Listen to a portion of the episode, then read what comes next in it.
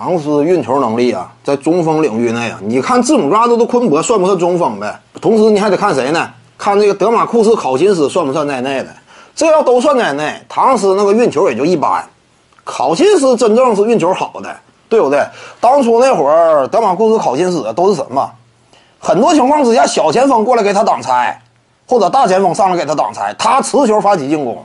考辛斯甚至具备这种能力，对不对？那是正八经的就后卫打法。有时候考辛斯啊，没受伤之前持球非常非常厉害，后来受伤之后呢，在勇士队那个时期啊，一是球队当中能持球的点太多，对不对？那很多人都能持球，而且呢，勇士队啊，当时的战术要求是。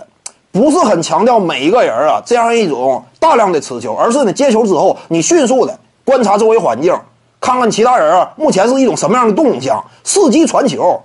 所以呢，在勇士队啊打的最后那一个赛季呢，给我们的观感好像说考辛斯啊持球也就一般。其实他当时在国王那个时期，大量持球嘛，面框突破，三分线以外持球往里突破，经常有这这这这一手嘛。后来主要是。勇士队的战术要求，以及呢，他受伤之后啊，他不怎么乐意这么打了，因为受伤之后他可能也是怕了，对不对？持球往里进呢，这么大的体重，因为持球突破就这样，你需要急停，他这种大型中锋，经常一起一停的，容易受伤，因此后期呢风格逐渐转变。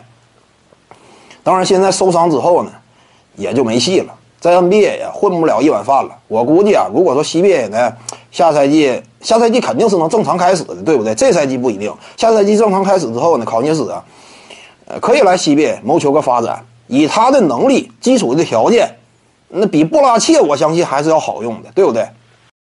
各位观众要是有兴趣呢，可以搜索徐静宇微信公众号，咱们一块儿聊体育。